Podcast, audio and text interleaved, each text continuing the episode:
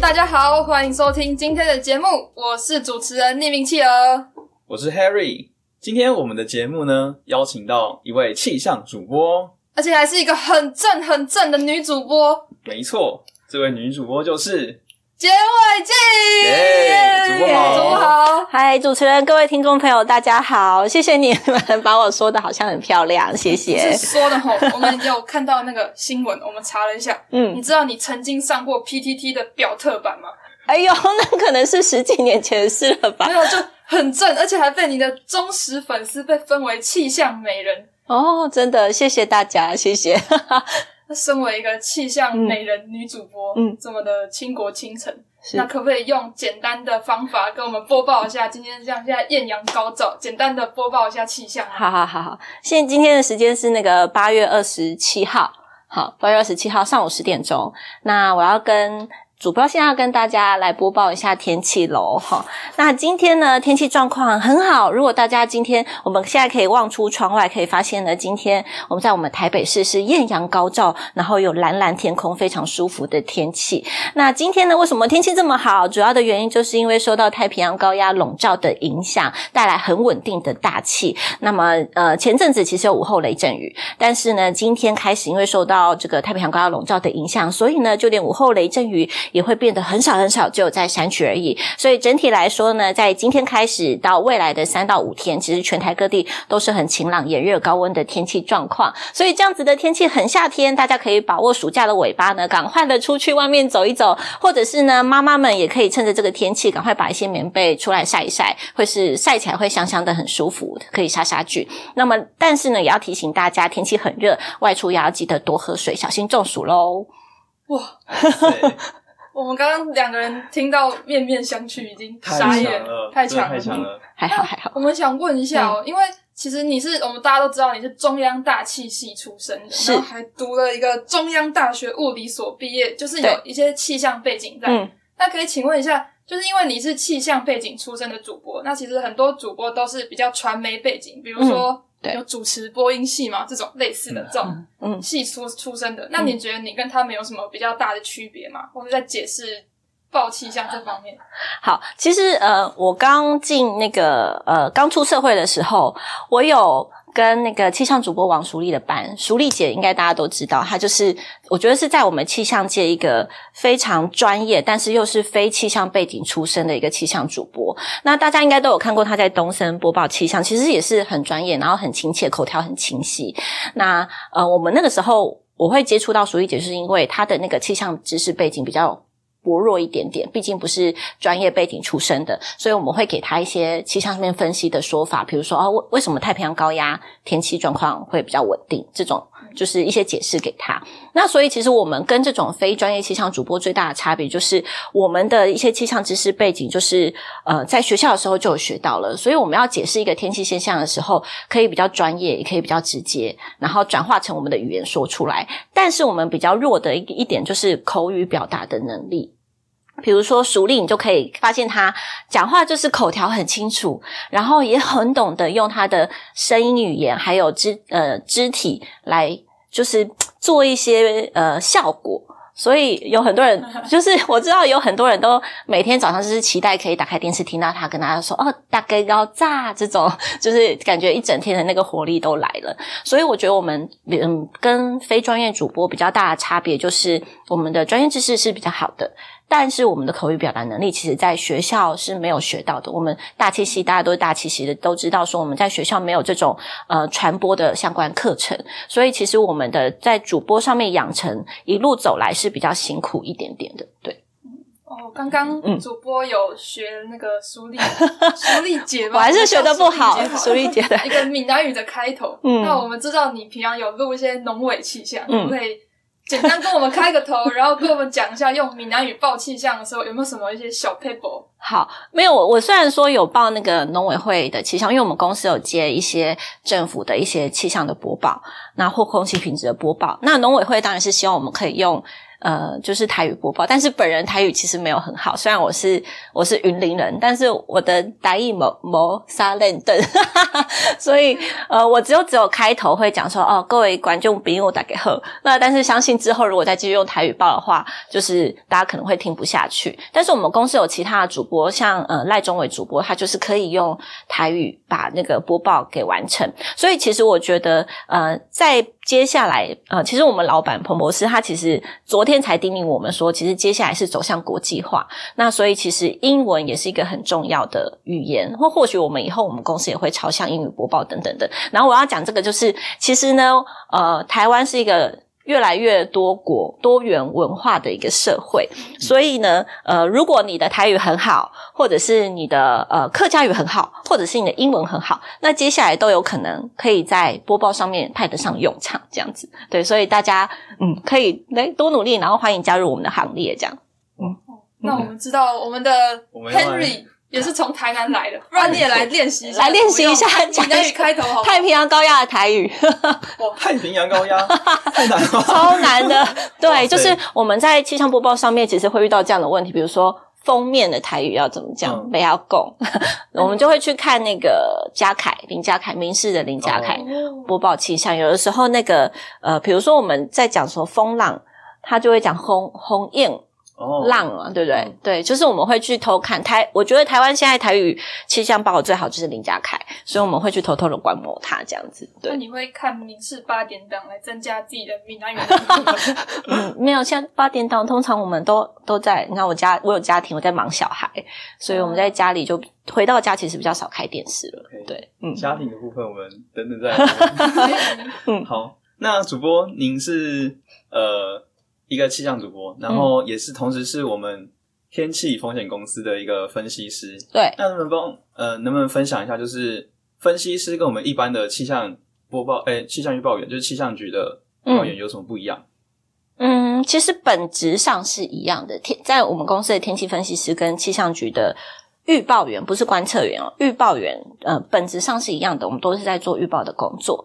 对，那只是气象局跟我们公司比较大的差别是，气象局通常服务的是比较一般的大众，就是针对针对大的那个发大方向去做天气预报。比如说，我要预报说，哦，台北市接下来的天气就是晴朗、高温、热浪的天气，这样这样子。但是我们的客户呢是比较呃。就是小小众一点的客户，或者是比较单，就是要怎么讲？就是比较呃，就是针对你，比如说今天好，我们有个企业客户，他问我说：“我这个厂区，我接下来的天气是怎么样？然后或者是我接下来的这个水情状况是怎么样？”因为前阵子干旱嘛，他们其实会关心说干旱到什么时候，所以我们就要特别针对他这个厂区，或者是他在意的那个天气来做预报。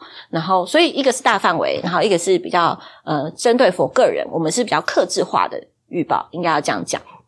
那所以其实我觉得我们的难度预报上面的难度会比气象局再更难一点点，因为客户都当然都会希望你可以预报的超准，这样。比如说他想要呃，我们有一些呃是拍片制片公司，他想说哦，我我这场戏我如果下雨的话，我可能就没办法拍。那所以呢，我要问说这一天到底是。那个呃，太阳的状况是怎么样？如果你今天跟他说哦，今天是好天气，那还不够，你可能要跟他说今天是好天气，但是云会多，会是比较多云到阴天这种天气，他会去抓那个光线。像今天那种大太阳的，可能就会跟他预期的不一样。所以我们可能要报的会比气象局再更细一点点，然后要必须要更能理解客户到底想要的是什么东西，然后要针对他希望想要的来去做回答。所以这个又是难度又再更高一些。我觉得啦，嗯，哦，那因为我们现在人是处在天气风险公司，是。访问主播，是。因为我们平常看电视的时候，气象局都是拿一个板子，然后拿一根棒子在那边指天气的，嗯嗯，就是我们接收到，平常看新闻是这样，嗯，因为我们现在处的位置，现在背后有一块大大的绿幕，可以问一下你平常录影的时候碰到这个绿幕有没有什么禁忌，或是录影中有没有发生什么有趣的事情吗？好，那其实呃，台湾的摄影棚大部分后面都是绿幕。主要就是要把呃绿色的东西 key 掉，因为我们后面就会放一些天气图啊，或一些图卡这样子，大部分都是绿色跟蓝色。我来考你们，为什么？因为草是绿色的，天是蓝色。哦，你说天气的关系吗？没有，可是一般的新闻新闻后面也是绿幕。好，呃，这是因为通常呢，我们主播身上穿的呃，如果如果我们主播像我们公司现在这个是绿板 key 绿色的 key 板、嗯、绿幕，那所以如果我们穿绿色的衣服，我们就会被 key 掉，我们就会变成透明的，对，我们就会变 阿飘，只剩下头或手就没有穿衣服的地方这样。那呃，为什么会用绿选择绿色？是因为我们的衣服比较少是绿绿的衣服，穿起来可能整个人气色不会很好。对，所以就是我们就是选择绿色的当我们的 key 板，所有绿色有关的东西在荧幕前面就会消失不见，这样。有点酷诶。就是这样子，你们诶，就是那个主持人之一，你这样子，你今天对，你等下可以试试看。你现在只有头跟裤子会露出来，对，你等下可以试试看。对，漂浮的人，没错。好，呃，那我想问一下，你平常啊，在这边录影嘛，然后，嗯，因为你没有受到一些口语训练，嗯，所以你在读大气的这个过程中。有没有遇到什么让你印象深刻的老师嘛？因为我们也是中央大气系的学弟妹，就想问说，你有没有遇到什么让你印象深刻的老师，或是什么在校期间有没有什么老师对你成绩做了什么，对你成绩那些小魔改五十九变六十啊？没有，我觉得我们呃，我不知道其他学校，但我们系上的老师人都。蛮好的，我觉得我们系上的学生跟老师都是 真的是就像我们的校训淳朴这样，就是校训是什么？我不知道。对，大学校训，对，淳淳朴，对对，就是都都不会不会像你有什么讲说什么有篡改成绩的那个，帮你调一下分数，让你飞过去，对吧？没有，本人在校是很认真在念书的，哦、所以不需要飞过去。卷卷卷卷卷，对对对，没有也没有书卷，但是很认真在念书。那印象很深刻，我觉得每个老师都有很独特。比如说，呃，我们讲，我不知道那个林永安老师现在还在不在学校？我们那个时候对林永安老师是充非常充满的崇崇拜，然后是因为我们知道他是什么麻省理工，嗯，对，Made in Taiwan，对，就是，MIT，就是哇，超厉害的，就可以考到那个，然后老师就是。数学超强，他教我们应数，就是他可以一直滔滔不绝讲那个应数，然后我们都觉得那是无字天书，就觉得哦，老师真的是很厉害这样子。然后，嗯、要不然就是像有些老师，像我那个时候的那个呃系主任是林能辉老师，他就做事很果断，然后就是。做什么就是什么，然后就觉得哦，老师很帅，就是做事很果断。然后另外还有像家人一样的，比如说像是什么林佩莲老师啊，或陈妈妈，就是陈台琪老师，现在已经退休了。然后嗯，廖雨清老师，就会让人家感觉是是全身散发出那个阳光。呃，没有到我们哦，我们那个时候老师还没有到爷爷，我们伯伯是没有啦，就是像叔叔般的存在这样。对，就是像全身散发出那个温暖的光芒的那种，所以就是。学校的那个感觉其实都还蛮舒服，就是每个老师其实都有不同的特色。嗯嗯，刚刚主播有说，老师们都散发着温暖的光芒。对，然后我们都知道大气系其实有办很多不同种的营队。嗯，然后像地科院有一个很有名的，就是中央地科营。嗯，然后我们有发现，其实主播在高中的时候，因为参加过地科营，所以就立志上了大学系。这个奋发向上的故事，让我们觉得有点兴趣。对对对，我们可以问一下你在参加的过程。或是你之后有没有当地科营的工人？他是有什么准备的趣事？或是你在哪一个组别有服务过？然后有没有干出什么让你印象深刻的回忆嘛？嗯，好，首先我觉得，嗯、呃，在听的应该都是在校的同学吧，就是或者是对大七系有兴趣的的，的人，小朋友这样子。然后，首先我觉得呢，你在学校的时候一定要尝试着去参加一些社团活动，因为我觉得参加社团活动。其实不只是你可以交到很多朋友，交到很多朋友一定是一个，就是你可以交到很多不同系的朋友这样。然后，所以你你你可能不一定是参加系上的活动嘛，你可能可以参加什么那个什么学学那什么学生会，学生会，或是或是其他的社团，嗯，嗯，就是你可以认识很多不同系的朋友，不同系的朋友其实会让你有一些不同的刺激，这个是第一个。然后第二个，在参加社团会让你有组织活动的能力。对，所以比如说一个一个一个活动从无到有，然后其实中间是需需要经过很多的沟通、讨论、协调。你们有在参加活动，你们就知道，就是不同组别，我们可能要抢人或抢器材、抢老师什么的，都会需要抢经费，也是一个，都会需要很多沟通协调，所以你会在其中学到很多。那这些能力，其实在以后工作上都一定用得到。比如说，我们公司也会办一些什么研讨会啊，或者是办就是办一些活动这样子，其实都会需要需要这样子的能力。所以，嗯、首先要一开始问到这个问题，我就嗯。其实各位同学就真的可以多多参加这样子的社团活动，其实就是可以拓展自己的视野跟呃，让自己的一些能力可以再更增加。那如果是你现在是对大气系有兴趣，你是高中生的话，参加这种营队是让你可以了解这个系上呃这个系最好的一个方法，还有这个学校最好的一个方法。那我那个时候为什么会高中会参加地科营？那就是因为我对大气科学很有兴趣。对，会觉得说，那天气好好玩哦，就是千变万化的。那所以那个时候参加了之后就，就就会觉得哇，中央大学的环境很棒诶，就是一个都是田，哈哈，就是学校附近都但但是学校腹地相当大，然后呃，就是那个走到走在学校里面就觉得哦，好有那个读书的风气，这样。偶像剧来取景过，那个、对对，那个那个什么，我的。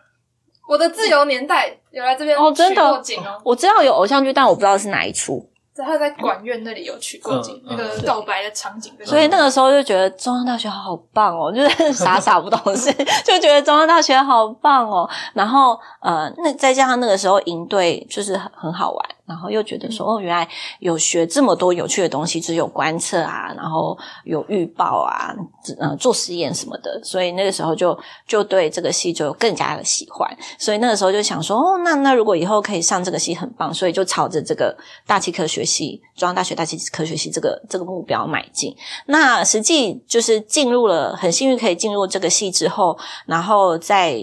然后，所以有这个机会可以当工作人员的话，那当然就是报名。那报名的那个心境就是跟当学员的心境很不一样，当然就是很兴奋，就是我我居然可以站上那个小队服啊的那个角色。那你刚刚问我说我有什么当过什么队服的？一开始当队服，大二的时候当队服，然后后来就进入学术诶学术组还是什么组课程组？课程组 对，太太久了，课程组对，就安排就安排课程，然后。我也是因为加入了这个课程组，所以居然就这样认识了彭晴老师。哦、就是课程组的，不是，就是那个时候老呃彭博士他也在学校当博士班学生。哦、然后我那个时候就去找林能辉老师说：“诶，可不可以请你帮我们上一堂酸语的课？”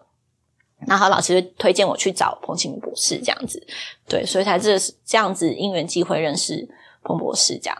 所以。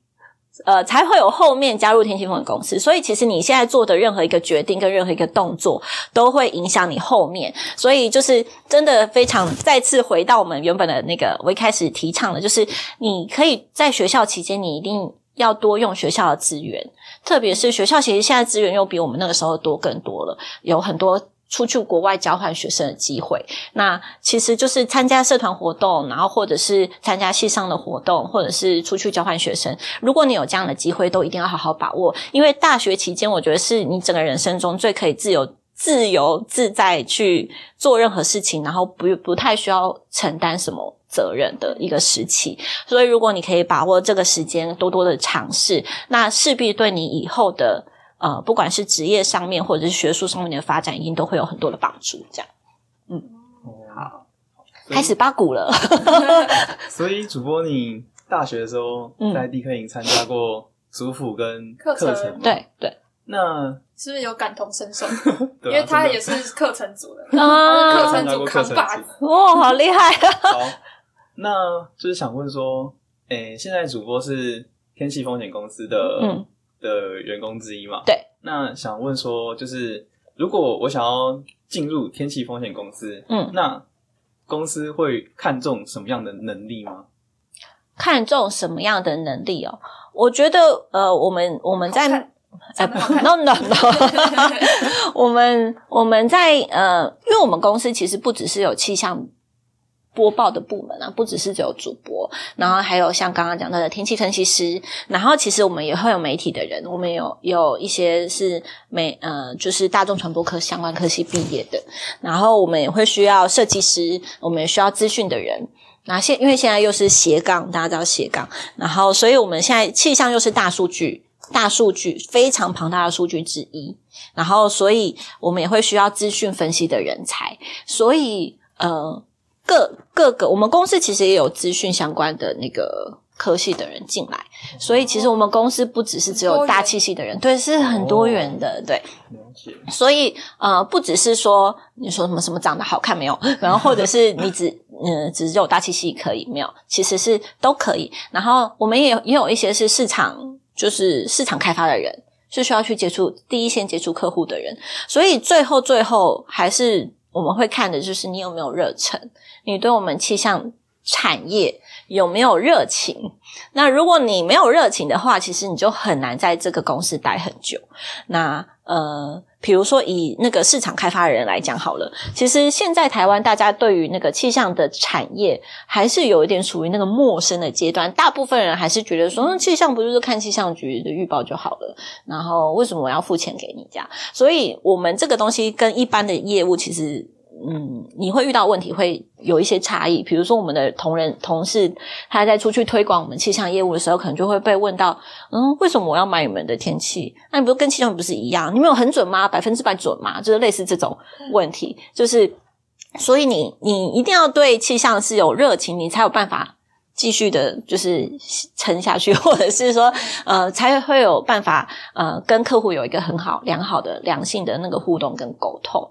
那所以我觉得热，你对气象有热情跟热忱是，我觉得是最重要的一件事情。嗯嗯，那我们知道，其实从大学，嗯，啊，从你高中第一次接触地科营的时候，就已经开始碰到大气，对，然后读了大学，读了硕士班，然后就业，然后现在当主播，嗯、是，然后过了这么久，然后。你还在天气风险面，我想问一下，你是什么样的热忱？可以就是你刚才也说到，就是要有热忱，才可以在这方面走得比较远一点。对对对。那你是用什么样的信念来引领自己向前？不会就觉得哦，我好累哦，那我直接去当美女主播就可以了，不一定要走气象这方面的。哦，诶、欸，因为我是从从小算蛮小的时候，可能国中开始吧，就对气象有兴趣，所以就是真的是。真的是气象人，这样就是对气象有有兴趣的人。然后，呃，我觉得自己也算是幸运啦，就是那个时候毕业的时候，刚好遇到彭博士他创业，嗯，然后开设一家气象公司。要不然一开始去念念大气系，嗯，其实一开始老实讲，就是想说，那毕业之后就去气象局工作，可能当当观测员啊，或者是做做预报这样子。对未来的想象是这样，那只是那时候硕士班毕业之后，刚好遇到彭博士，他开了一个气象公司，然后又有之前的那个渊源，那所以，嗯，就就就来这边，就想出来这里试试看。那我觉得在这家公司可以继续待那么久，我觉得有一个是，因为我们是一家公司，那跟气象局不一样的是，公务公呃不能讲公务员，就是气象局就或者是一个比较庞大的企业，每个人的分工是很细的，我可能。这个人，我做天气预报，我可能嗯，这三五年就是在做天气预报。我当观测员，我可能就真的是这几年我就在做观测员。就是我遇到的东西会是比较、嗯、一样的单一的，但是老实讲是比较专业的。那我们在我在天气风险公司，其实我们负责的事情相当多，而且是常常在变。然后遇到的客户也是每一年都不太一样。然后。所以你会遇到各式各样的人，那就变成是我们的每一天工作其实都是充满挑战，会有很多新鲜事。然后像我现在，你看我感觉像是在当主播，其实呃没有，就是我我除了当主播，只是我一天工作里面可能只占了两两个小时左右吧。那我其他的时间其实是在呃做专案啊，然后做天气预报、啊做空气品质预报啊等等。那所以其实我一直在在。做不一样的事情，然后一直在尝试新的东西，然后遇到新的人事物，所以会让我的工作一直感觉有新鲜感。所以这也是我觉得可以，嗯，就是待在同一家公司这么久的原因之一，就是一直会有很多新鲜的事情发生。但是你你要说没有没有觉得说很很累或很彷徨，或者是觉得嗯有什么瓶颈，其实也是有。但是就是这个瓶颈持续的不会太久，就是你又会有很多新的事情来刺激你，然后以及其实，在工作上面会有成就感。那成就感不是大家说什么啊美女主播那种成就感，不是。比如说像我最近在就是临时有接到客户的一些需求，然后我很努力的把那个天气跟空气品质分析完之后，我把我分析的结果给给给我的那个客户，然后他很满意，然后就会觉得说哦，好有成就感。就是他们其实是很不懂空气品质跟气象的人，但是因为我们很努力去分析一些结果，解释给他听，他了解，他明白了，所以就会觉得哦，我们又又达到了一个。就是很开心可以教育好他这样子，就是 不是教育好他，就是我们点亮了一盏灯，但是又感觉又帮助了一个人。那我们有很多同事，其实我有之前有其他气象部的同事是跟我说，他觉得我们在做的工的工作其实很有意义的，我们可以去救，等于是救人。虽然我们不是直接在第一线，像那些那个消防人员啊、消防消防局那样直接去。救真的是真实的用我们的双手去救人，但是我们可以利用我们的天气预报去预防一些灾害。那当我们真的有达到这个预防天预因为天灾，然后呃我们预报了这个天灾，提早然后让他让这些人可以不要有一些生命财产的损失的时候，这个成就感其实是很令人满足的。对，所以就是很累，然后又很有成就感，然后这一直循环下去这样子。对，所以让让我们大家可以一直一路的走到现在。嗯，那主播在工作上这么忙，嗯，就是什么台风天也要来公司，嗯，那这样子很想问主播，就是如何兼顾家庭跟工作的？这个时候就要庆幸台风天只有夏天这样，而且来，我们先插播一下，主播已经结婚了哈，大家先那各位男性听众朋友不要笑场哦，大家远观不可亵玩哦。对对对对，那嗯、呃，对，就是还好，就是嗯、呃，台风其实就只有那那三三四个月，很忙很累，那真的每次忙起来就会觉得哦，真的是快要死掉了这样，然后但是嗯、呃、又。一部分又像刚刚讲的，觉得这是一个很有意义的工作，这样。那其实家人也都可以体谅啦，因为呃，比如说你的另一半或者是你的家人，其实都知道你就是在做这样子的工作，所以他们其实就都是会会支持你。对，嗯，都要哭了。那主播，你的小孩会不会嗯？问说：“哎、欸，妈妈，今天天气怎么样？”就是爬进电视说：“妈妈在你那边。” 这倒是没有诶、欸、原本小时候第一次播放那个播报影片给小孩看，小孩可能会很兴奋，但他们只是这样呆呆的看着，这样。对，扁的妈妈。二 D 版的妈妈，对对，是是没有什么很很戏剧性的，但是呃，小孩子也会，我觉得就是小孩子也会跟着跟妈妈，跟着妈妈也会对天气变得比较有兴趣，就是他在外面也会说：“妈妈，为什么天气会是这样子？”或者是“哦，妈妈，我跟你讲，我你有跟我说过说，呃，看到这种云就知道快会下雨了。”这样，就是小孩子其实对自然科学也会变得，地球或地球科学也会变得比较有兴趣，对啊。嗯，这也蛮好的。对，难怪人家说常常什么医生的的小孩就是医生，然后或者是什么 就小孩就是什么，对，因为就是耳濡目染，从小跟爸爸妈妈这样子，这样学下来。没错，因为你是一个妈妈嘛，嗯，那在大气科学这个这个领域里面，其实女的科学家是个很少见的，嗯、而且我们也知道主播是哦全台第一位有唯一唯一哦有气象预报证照的女主播，嗯，就很酷啊，很厉害，嗯、很强，第一个，嗯。那想问一下，女科学家或者是女研究员在这方面有没有什么优势吗？优势哦，我觉得，诶，近其实最近这几年，那个我觉得台湾的社会对男生女生其实差别已经，老实讲，比较没有那么的大了。嗯、那如果真的要说优势的话，可能，嗯、呃，大家会觉得有有的时候会觉得女生比较赏心悦目一点。在播报上面来讲，比如说大家都很喜欢听熟丽讲早安。那如果今天是嗯彭博士好了，彭博士这样跟他说大家早安，大家可能就会哦翻白眼这样。对，给我漂亮姐姐。对，但是嗯，老实讲，在那个呃，但是在以电视台的播报上面来说，大家又会觉得普遍会觉得男性比较专业。对，所以女生通常就是扮演的比较轻松活泼的角色，但是在一些重大时刻的时候，我们自己有观察到，其实是大家会还是觉得看男男生的那个气象主播，特别是专业的男性的气象主播，大家可能会觉得比较相信他。但是老实讲，我觉得这样子的差别已经在最近这几年已经越来越少了。所以其实我们女生也没有占特别的优势，那但是在工作上面，呃，女生会比男生比较细腻一点啦，这是我觉得，就是可能会比较呃有可以比较同理对方啊，或者是在沟通上面可能会比男性再细腻一点，对，嗯。但其实我觉得差别已经越来越小了。用知识跟能力打破性别，对，没错。讲到知识哈，嗯，现在主播不只是主播，然后还是分析师嘛，斜杠。对，然后甚至还出了一本书，叫做《天气一百问》。嗯，其实我没有看过这本书，是。是瞄准看得懂吗？年龄比较沉，年龄层比较低的，对，有注音吗？我记得，哎，有吗？没有，没有注音。反正有很多很好看的一些插图，嗯，就想要问一下有没有有没有什么在出书的时候有没有什么困难吗？就是要写的这么简单详细，跟平常播报超难，对大众再更简单一点，就小朋友了，对幼稚园等级的，有没有什么困难吗？很难呢，因为那个时候在跟这本书是亲子天下，亲子天下就是写给比较呃就是在学的小朋友的书这样子。然后我们那个时候设定的目标是国小的高年级学生，然后我那个时候一直觉得国小高年级学生应该已经蛮懂了这样，所以我那个时候在写拟稿子跟主编在讨论的时候，遇到一个最大的问题，就是我写过去的稿子常常被他改，整个大改。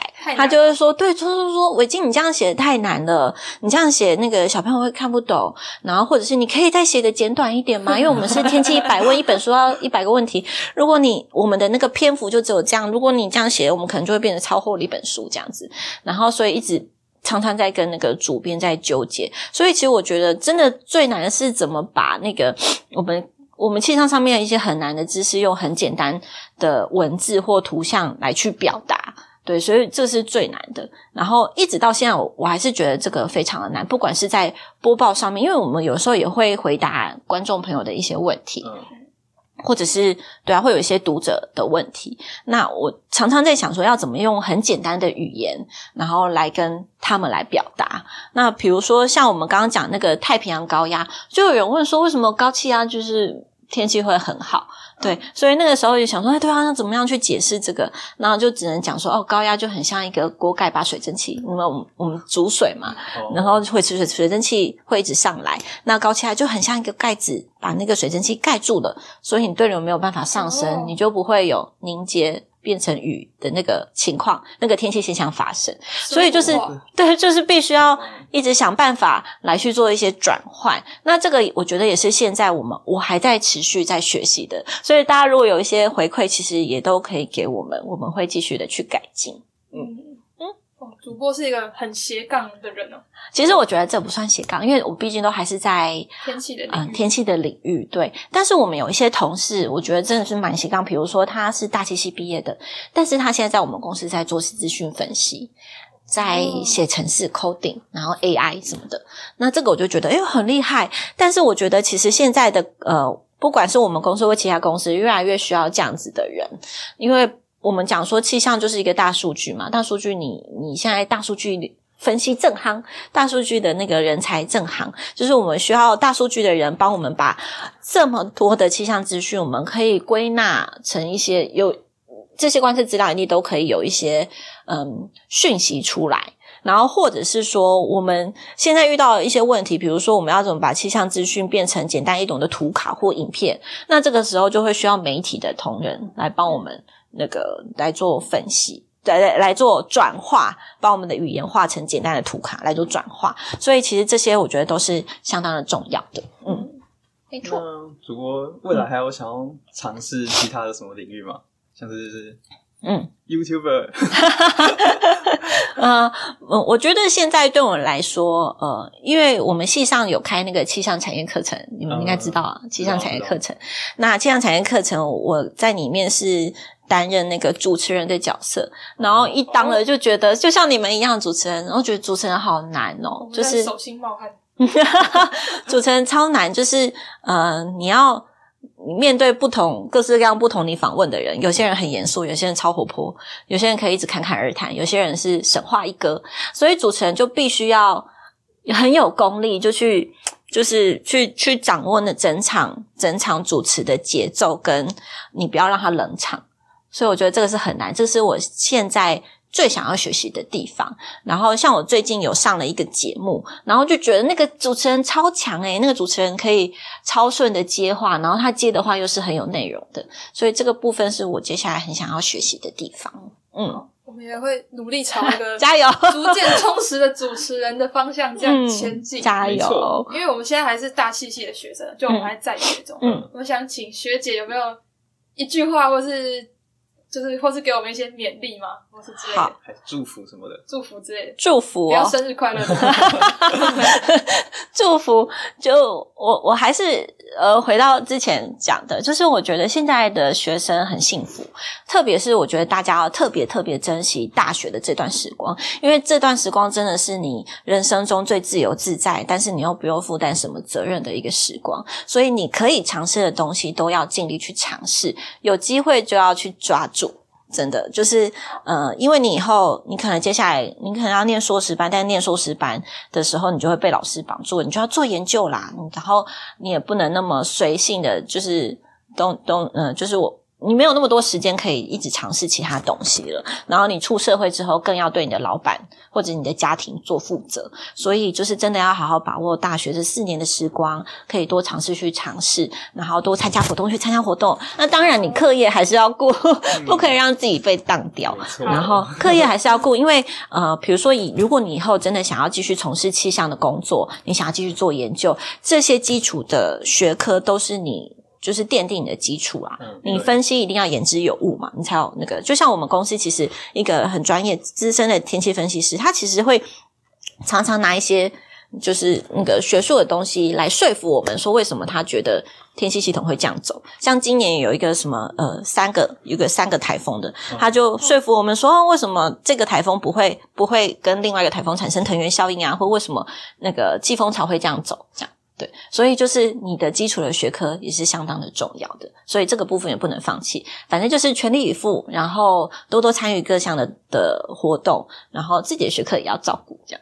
嗯，好，所以就是全力以赴，然后多多参与活动，嗯、然后把握现在，没错。然后最重要的是，就是一直挑战各种未知的事情，对，没错，引发成就感，然后让我们继续继续待在这个行业里面，然后在行业里面。